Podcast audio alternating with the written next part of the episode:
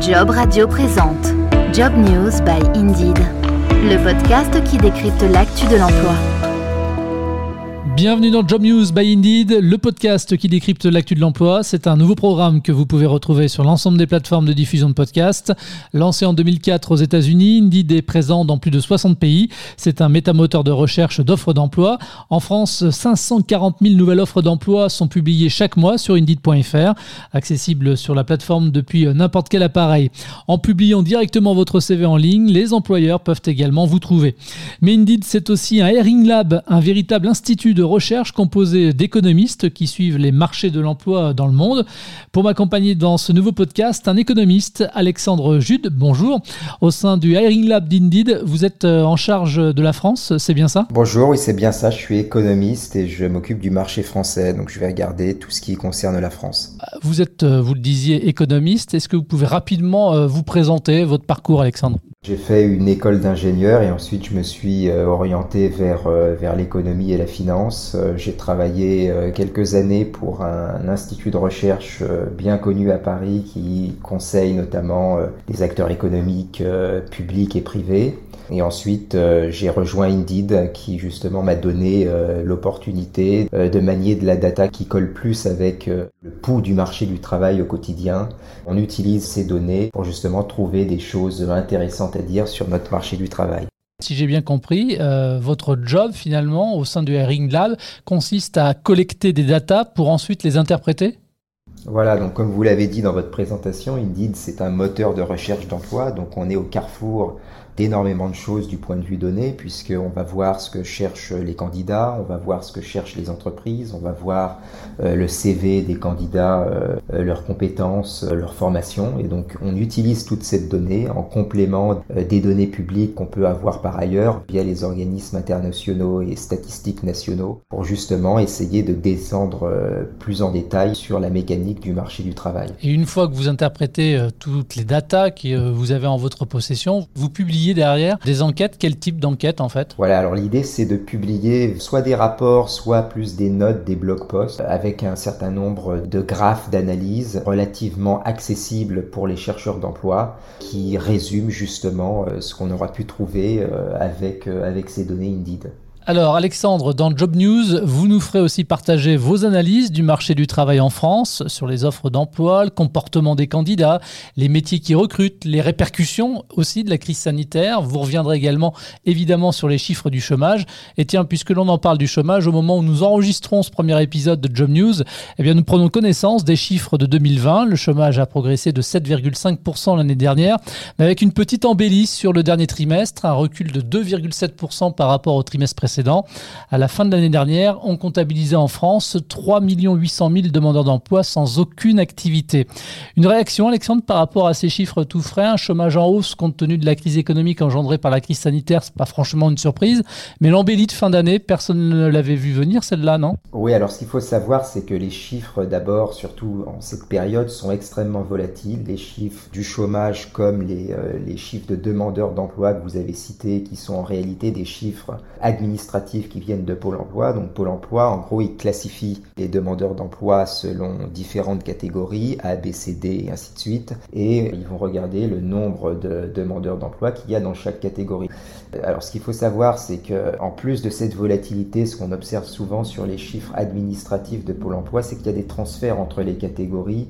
Et là, ce qui s'est passé euh, à la fin de l'année, c'est qu'il y aurait apparemment énormément de chômeurs de catégorie A qui seraient passés en catégorie B et C. C'est-à-dire catégorie B et C, c'est les demandeurs d'emploi qui sont en activité réduite. Et au-dessus de ça, il y a aussi l'incertitude qui vient de l'effet du chômage partiel, ce qui fait que c'est vraiment assez compliqué de mesurer la situation euh, économique des gens. Si on veut, on va dire, euh, retenir un ordre de grandeur, moi je m'attache plutôt aux prévisions de l'INSEE et de la Banque de France qui estiment que sur 2020, il y aurait à peu près 700 000, 800 000 emplois détruits. Et euh, pour vous donner un ordre de grandeur, encore une fois, en 2019, on en avait créé 260 000.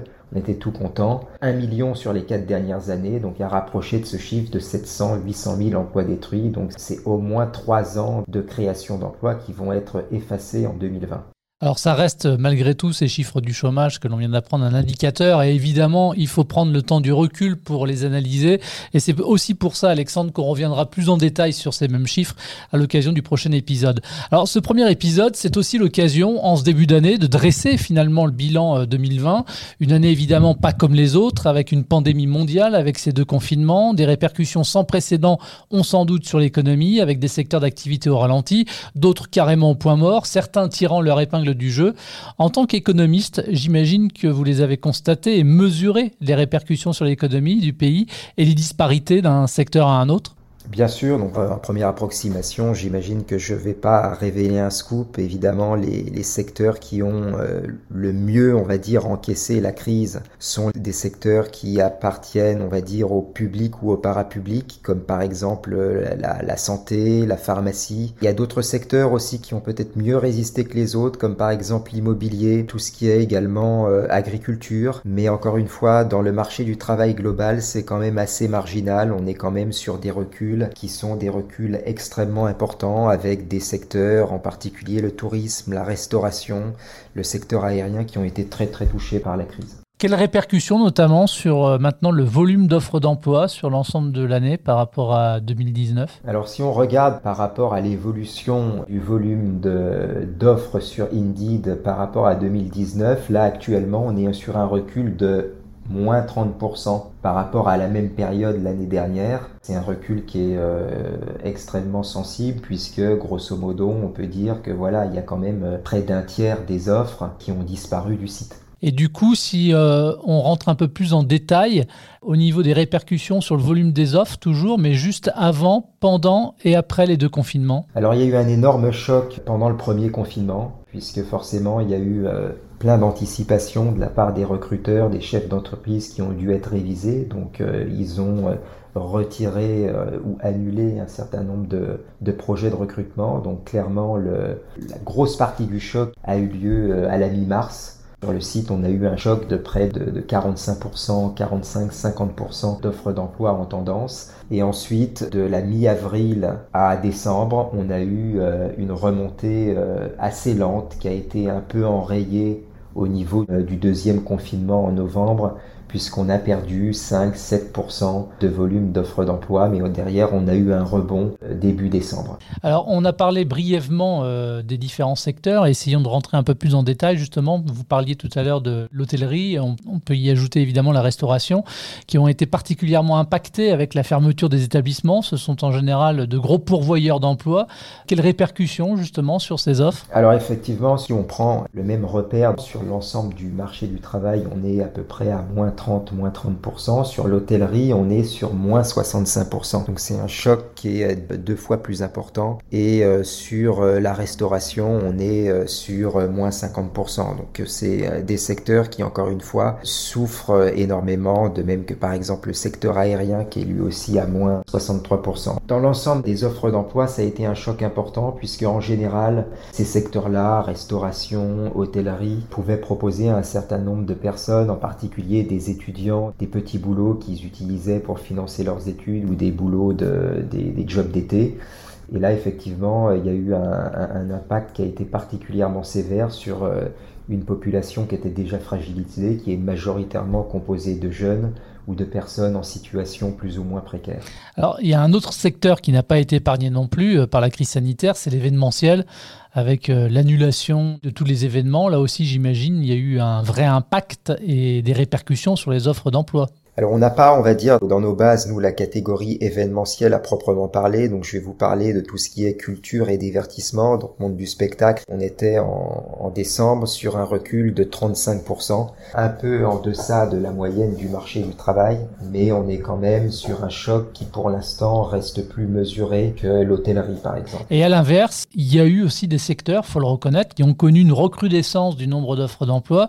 Je pense peut-être par exemple au, secteur de la santé avec euh, les besoins de soignants pour faire face notamment au Covid ou dans les laboratoires pour euh, faire passer des tests Covid? Voilà, donc le, indéniablement le, grand gagnant entre guillemets de la crise, c'est les soins infirmiers qui effectivement ont vu leur part quasiment doubler dans nos annonces, passer de 2 à 4%. Donc ça, c'est vraiment la progression qui est la plus frappante. Mais comme je vous le disais tout à l'heure, il y a par exemple l'immobilier qui pour l'instant s'en sort euh, euh, très très bien avec un ratio qui est à plus 42. Ça s'explique aussi sans doute par le fait que le marché immobilier lui-même a plutôt bien résisté et que le confinement a déclenché un certain nombre euh, peut-être d'envies de maisons ou de jardins parmi un certain nombre de, de citadins. C'est évident. Et peut-être aussi que le secteur de l'immobilier participe aussi à se réorganiser. C'est le cas aussi de nombreuses entreprises qui ont dû repenser leur organisation, qui ont dû accélérer aussi leur transformation digitale. On dit que le secteur du numérique est en tension. Est-ce que vous l'avez également constaté au niveau du volume des offres d'emploi? Bien sûr, c'est un sujet d'ailleurs sur lequel on a énormément euh, étudié euh, et on insiste auprès de tous nos interlocuteurs, hein, que ce soit des chercheurs d'emploi, les entreprises qui nous parlent ou même dans les réunions publiques euh, et les colloques euh, qu'on est amené à faire sur l'importance de cette digitalisation de l'économie, en particulier des PME qui forment une très très grosse partie de l'emploi en France. Nos PME ne sont pas suffisamment numérisées et on, on l'a malheureusement vu avec cette crise, quand il y a un choc de cette nature, il y a une prime de compétitivité aux entreprises qui sont numérisées. Celles qui sont numérisées vont pouvoir continuer à vendre leurs produits sur Internet et donc elles seront sans doute euh, en meilleure santé, ce qui derrière leur permettra euh, d'embaucher ou de maintenir les embauches. Sur le marché du travail pour les professionnels du numérique, pris au sens large. On ne parle pas uniquement des développeurs qui sont des développeurs extrêmement qualifiés, on parle aussi de plein de, métiers qui sont, euh, on va dire, dans la galaxie du numérique, que ce soit des personnes qui travaillent sur le support informatique, euh, des graphistes, des personnes qui vont travailler en freelance pour faire des sites internet.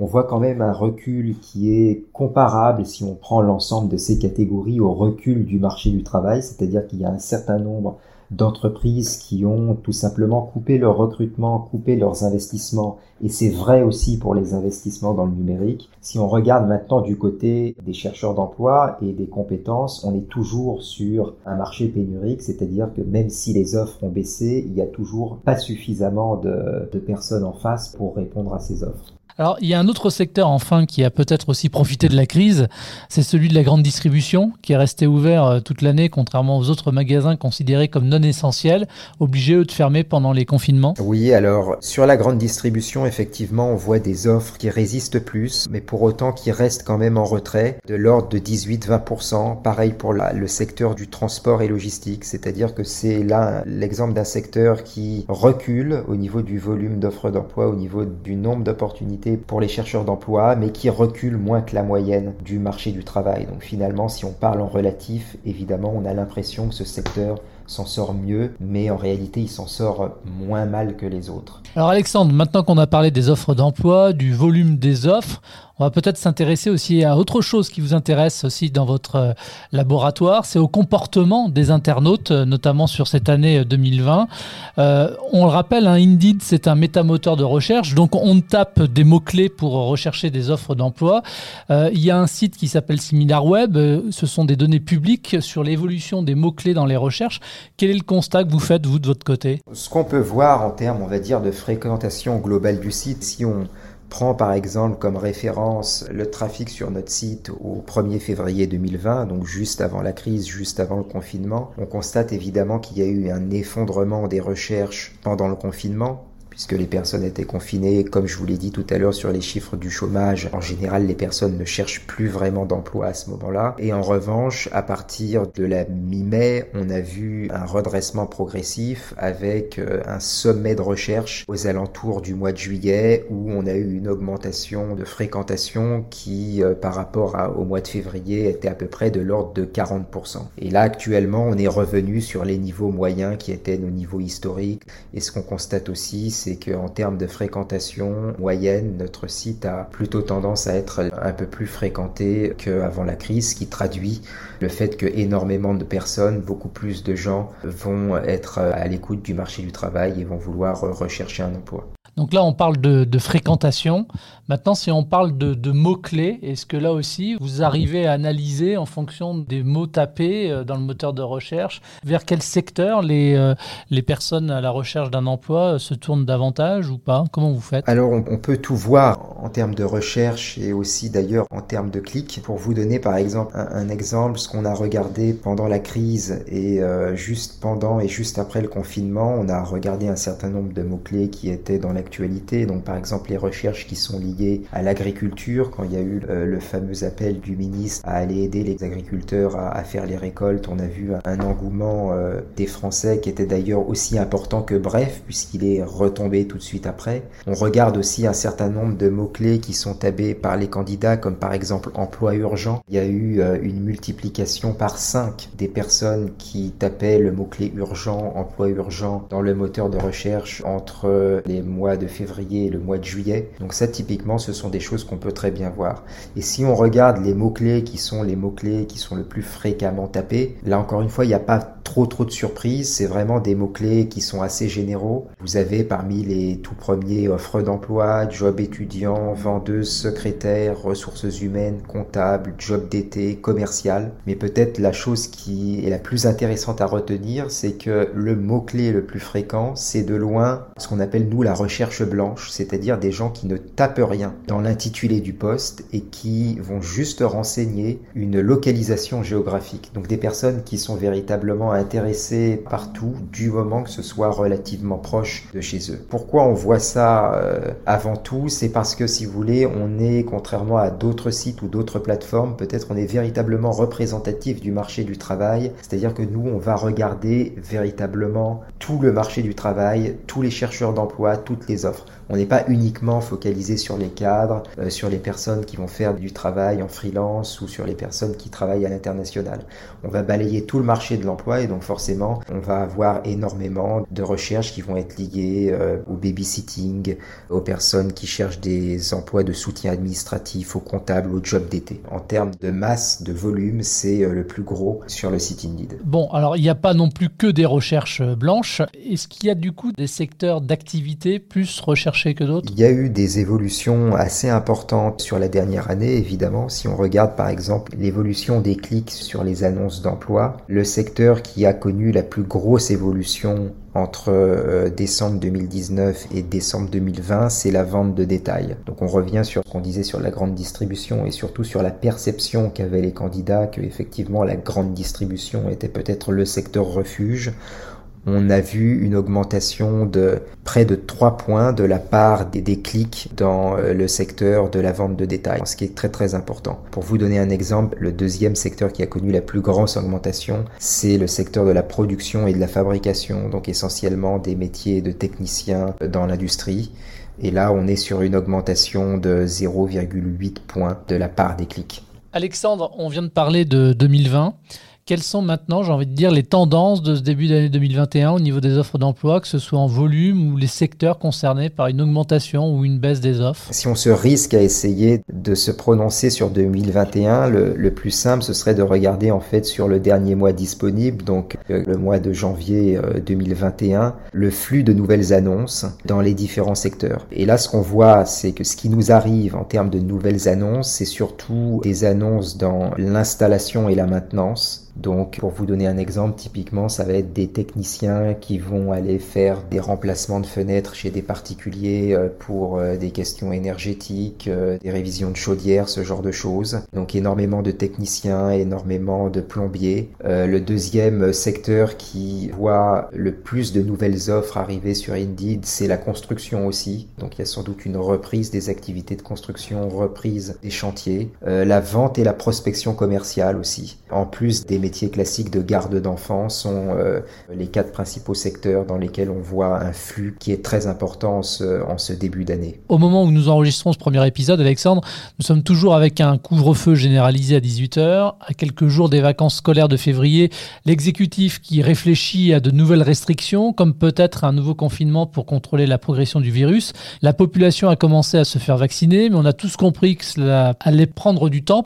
Malgré toutes ces incertitudes qui planent au-dessus de nous. Est-ce que l'économiste que vous êtes peut anticiper, prévoir ce qui va se passer cette année au niveau de l'emploi? Alors si je reprends les prévisions des, grands instituts dont, je vous ai parlé, le plus probable à ce stade, c'est qu'effectivement on ait un pic de chômage aux alentours de la mi-août qui devrait culminer en fait à 11, 11,5%. Et euh, normalement, ce qu'on observe nous chez Indeed, c'est qu'en général, évidemment, le recrutement, il va repartir un peu avant ce pic. Donc si on voulait faire preuve d'un peu d'optimisme, on pourrait dire que normalement, on devrait voir une accélération ou une reprise des recrutements dans les mois qui viennent. Si on ne voit pas cette accélération, si on ne voit pas cette reprise, ça veut potentiellement dire que le pic de chômage sera potentiellement plus haut que 11, 11,5% et qui sera potentiellement plus tardif que la mi-août. Merci Alexandre. Merci à vous. Ça s'appelle Job News by Indeed et c'est le podcast qui décrypte l'actu de l'emploi. Le prochain épisode dans 15 jours et pour le coup, nous aurons l'occasion de revenir plus en détail sur les chiffres du chômage.